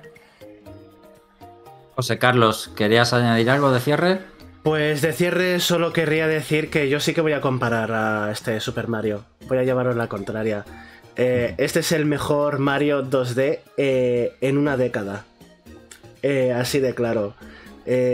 supera con creces a todo lo que hay en 2D en muchos años. Principalmente porque no parece que esté todo con prefabricado. es que eso es fácil. Eso es fácil, José. De la última década es fácil. A ver, por eso yo voy sobre seguro, ¿vale? Mi comentario es sobre seguro, aparte de, de bromas. También es verdad que, sobre todo lo que noto es que, como hemos ya comentado en varias ocasiones en este análisis, eh, hay mucha originalidad, muchos aspectos únicos por niveles, aunque se repita alguna cosa varias veces, pero sí que es verdad que no se siente eh, prefabricado en el sentido de que no utiliza elementos que ya estén hechos para, venga, vamos a poner todo esto aquí, todo esto acá, todo esto aquí, lo cambiamos a distintas alturas y ya tenemos un par de niveles muy parecidos, pero que los vamos a poner en, en diferentes mundos. Eso es lo que yo no he notado en este, tanto de estética como de mm, diseño. No noto que estén los niveles prefabricados, están diseñados pensando en cómo aprovecharlos. Casi todos, por supuesto.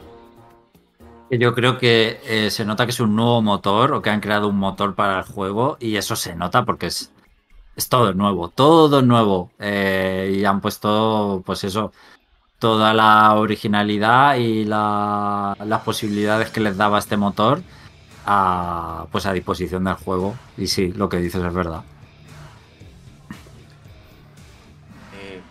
Eh, ¿Puedo decir una cosa más? Sí. Eh, a ver. Eh, voy. Ok, voy, voy a traer un poco de vuelta el tema de las comparaciones, pero esta vez para sacar un poco de encima las comparaciones. Porque he, visto demasiadas opiniones que comparan este juego con o, con los New y que, dicen que eh, ya, ya era hora de, de, de, algo distinto a los new, de, que, ah, de, que los new son, son, son mediocridad y honestamente todo, todo es, toda esa comparación me sobra. Yo, yo creo que se, que, se puede, bueno, a pesar de que lo hemos comparado bajo, bajo ciertos lineamientos, se, puede criticar y alabar este juego en, torno a sus propios méritos sin, sin, sin, sin, tirarle sin, sin, tirarle beef a los new que, tuvieron su tuvieron su función hace una década es que hace una década hace una década que no tenemos un, Mario 2D y, y he visto opiniones como si ya estuviéramos saturados de new como, estuvimos. estuvimos. estuvimos hace 10 años. Hay, hay, que ponerlo en perspectiva. Lo, dicho, los New cumplieron su función y, ya toca otra cosa, pero los New también tenían sus méritos. Y, y pareciera, viendo muchas opiniones, que no existieran en comparación con este.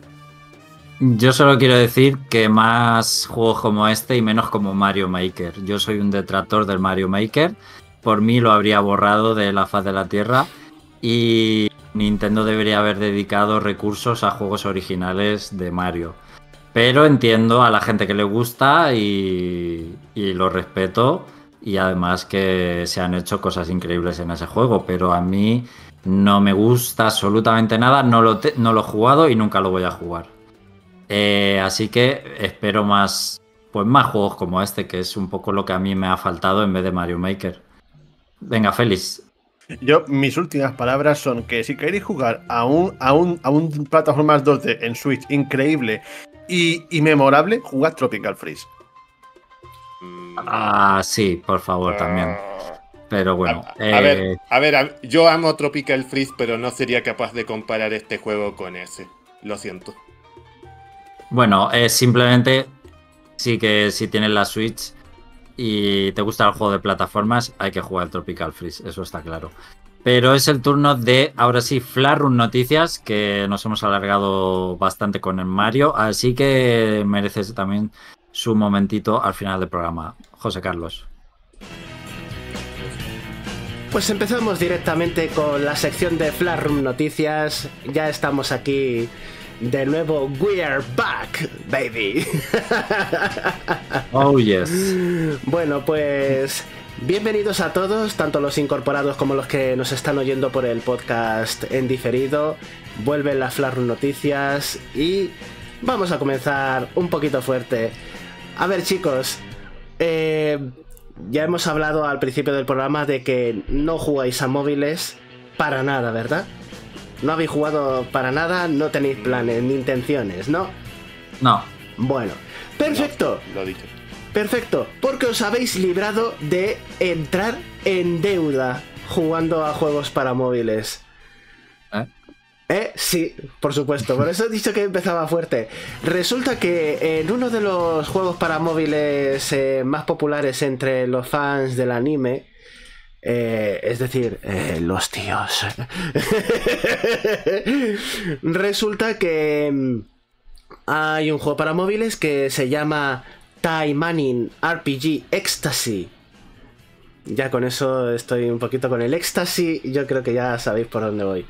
Es un juego tipo gacha eh, en el que el enfoque está en conseguir eh, coleccionar para tus combates roleros eh, mogollón de waifus. Un montón de monas chinas, si queréis llamarles también así, el término de, peyorativo favorito, a las monas chinas.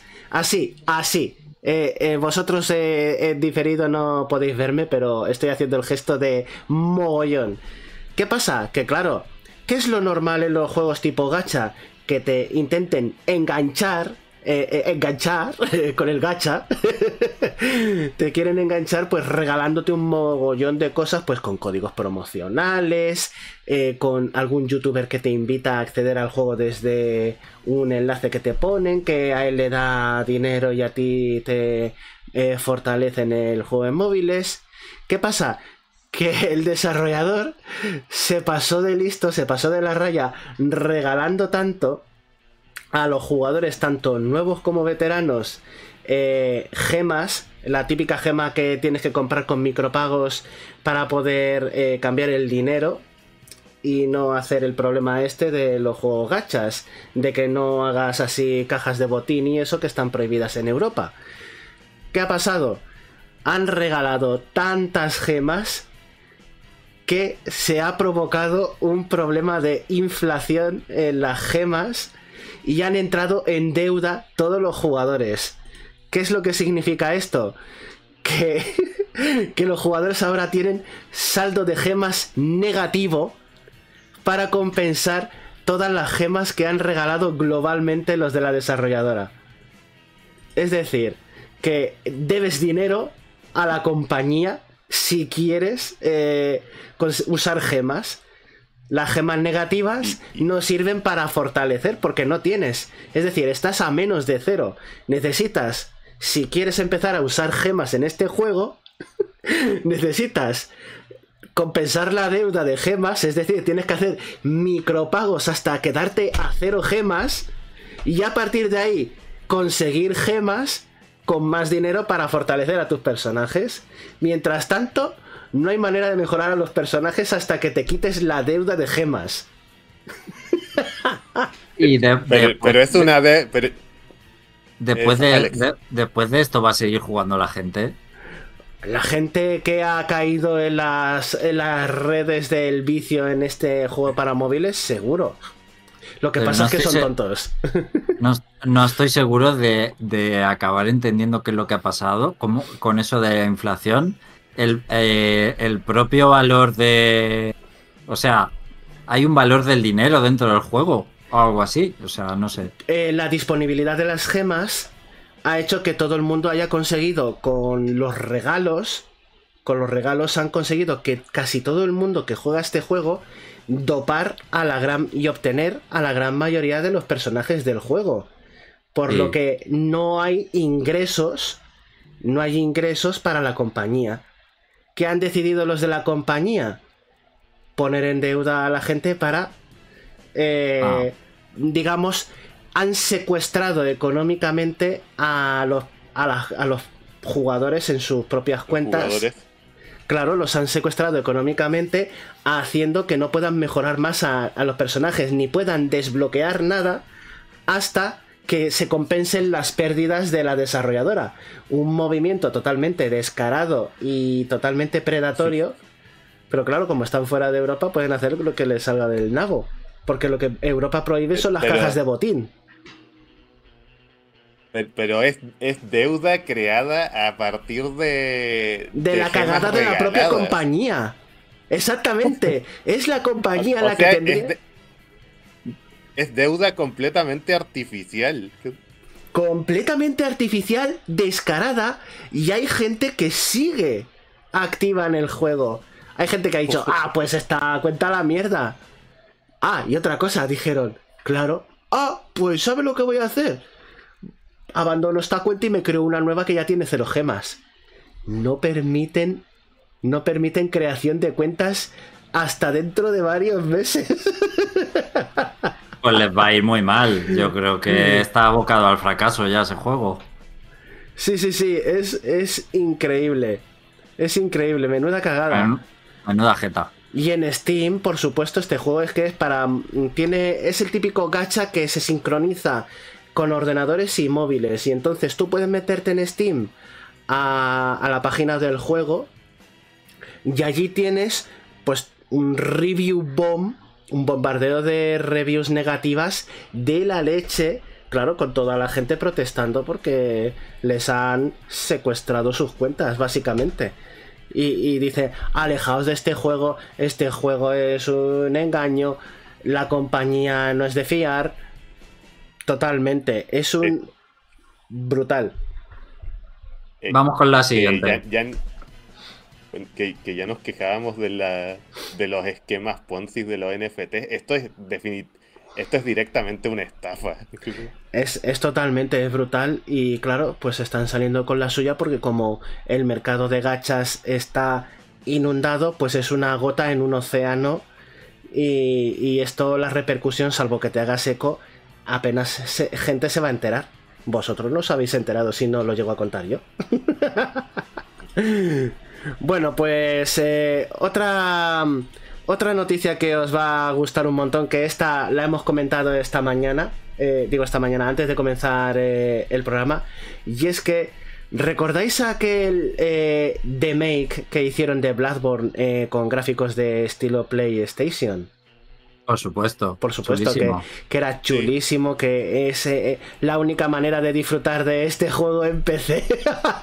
la única forma de jugar a Bloodborne en PC es a través del remake. Bueno, pues...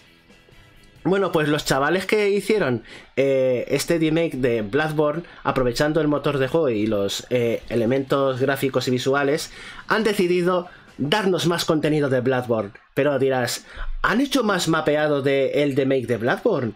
¿Qué va eso? Eso no tiene gracia. Lo que tiene gracia es hacer un juego de cards de Bloodborne. para pa pa pa pa pa para pa pa.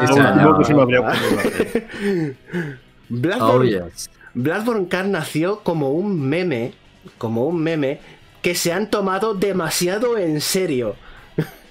y este proyecto, por supuesto, buscando en Google, ponéis Bloodborne Cat, Cart, perdón, y os sale para que podáis acceder a, la descarga, ¿vale?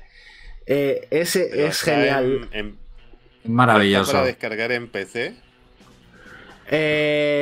lo, lo que tengo aquí de información es que tiene una campaña para un jugador tipo Diddy Con Racing. Tiene 16 circuitos por, las, eh, por la ciudad de Yarnam y más allá. 12 corredores, eh, entre ellos Lady María y batallas contra jefes finales. O sea, al puro estilo Crash Team Racing. Es que me ha, me ha flipado que sea rollo Diddy con Racing con jefes, la, la campaña, tiene un modo campaña, aparte de las carreras. Y está, por supuesto, como jefe final el padre Gascoigne, que espero que sea el, El más el, más, el más difícil de todos o el que te haga desear eh, abandonar el juego realmente. Eh, Sí, pero ese jefe, ese jefe sí que es un meme. pero Lo es maravilloso. conocemos incluso los que los que no hemos jugado Bloodborne. Claro, pero es maravilloso. Tiene un, un podio y todo donde se suben ahí los personajes. O sea, eh, eh, salen en. eh, o sea, es maravilloso. Todo el mundo que vea el tráiler me encanta. Es, es una pena que no esté Jorge para comentar la noticia. Es el juego que me encantaría ver a Jorge de streamer jugándolo y ver a Jorge jugar. La verdad es que me flipa bastante porque, aunque se llame Bloodborne Kart, eh, los vehículos no son todos eh, vehículos de cuatro ruedas. Eh, hay algunas motos al estilo Cloud con miniguns, hay mm, coches fúnebres, o sea, es que está súper genial. Es que, y el manejo de. En el tráiler se ve un manejo súper fino, súper fino eh, en, el, en, en lo que son los circuitos y me parece impresionante. Por cierto, si queréis alguno ir en silla de ruedas, también hay un personaje que va en silla de ruedas a toda leche y me parto. Es una pasada. Y el, el, el, mim- el mimo que le dedican a estas cosas. Sí, sí, sí, más... mm, La preocupación es, eh, la gente le está preguntando, ¿y y qué va a pasar si os tiran el proyecto? Dice, pues si nos tiran el proyecto, nos lo tiran. Pero mientras tanto, lo vamos a seguir desarrollando con nuestro par de narices. Por cierto, fecha de lanzamiento, perdona que os lo diga. Está la página del anuncio, digamos, no está para descargar estará para descargar para poder jugarlo a partir de el 31 de enero de 2024, ¿vale? Hay que cuando llegue la fecha ya os haremos el recordatorio para que no se le olvide a nadie jugar a esta obra maestra de los videojuegos y que supongo que no costará ni un duro. O sea que happy gaming para todos. Bueno, y, y dicho esto, pues voy a acabar con una noticia ya, la última noticia, pero voy a ser selectivo porque he traído bastante, soy un poco en plan batería, y me voy a ir con una con una polémica. Sí, la del resto ya la reservo para otra ocasión porque son bastante eh, atemporales. Resulta que voy a poneros en contexto y es que Ubisoft eh, ha estado teniendo mm, problemas un poco eh, en la gestión económica de la empresa y entonces ha tenido que hacer recortes de personal. Ha echado a la calle a mil personas, que no es moco de pavo, es que son mil puestos de trabajo y menos efectivos para el desarrollo de todos sus juegos. ¿Qué pasa? Que mm, la polémica está que durante este periodo en el que están haciendo recortes de personal, eh, no se les ocurre a los de distintas cuentas de Twitter de Ubisoft publicar eh, para Halloween sobre todo eh, imágenes de Assassin's Creed pero realizadas con inteligencia artificial.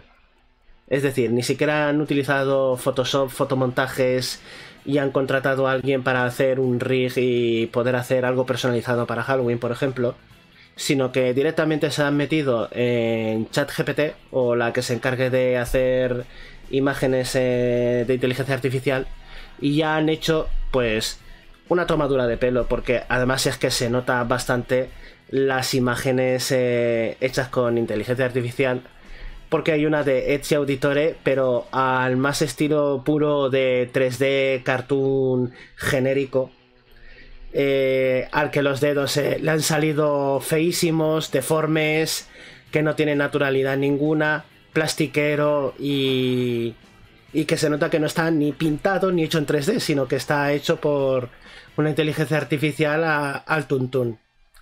Claro, la polémica ha saltado y la gente les está echando en cara que encima de que están haciendo recortes de personal, vais y utilizáis una de las herramientas que más recortes de personal va a provocar en la mayoría de las industrias que manejan ordenadores y aparatos electrónicos. por lo que ahora mismo pues están en pie de guerra tanto los creativos como los fans de Ubisoft echándoles en cara eh, todo esto aprovechándose de los recortes de personal. Así Pero que no es, no es la única cuenta de Twitter y empresa que está haciendo esto. Y además, muchas lo ponen como algo gracioso o curioso. Ah, mirad estas imágenes que hemos creado con una IA aprovechando no sé Eh. qué cosa especial. Y, Eh, y muchos de. y ves a- vas a los comentarios y las reacciones son. Pues eh, de la gente echándole en cara porque estáis haciendo eso, no tiene gracia, borrad, por favor, y muchas cuentas se están llevando reprimenda. Eh, de, de hecho, esta semana no hubo una, una polémica de un juego de los ex creadores de Battlefield que tenía doblaje en inteligencia artificial. Uf. No lo sabía, pero me acabas de dejar descompuesto. Madre mía. ¿A Oh. dónde vamos a parar? Mm, Madre mía. Sí, sí ha, ha tenido la misma repercusión que acaba de decir Alex, o incluso yo diría que un poquito más severa. Es que eso está fatal porque primero no está regulado lo de la inteligencia artificial.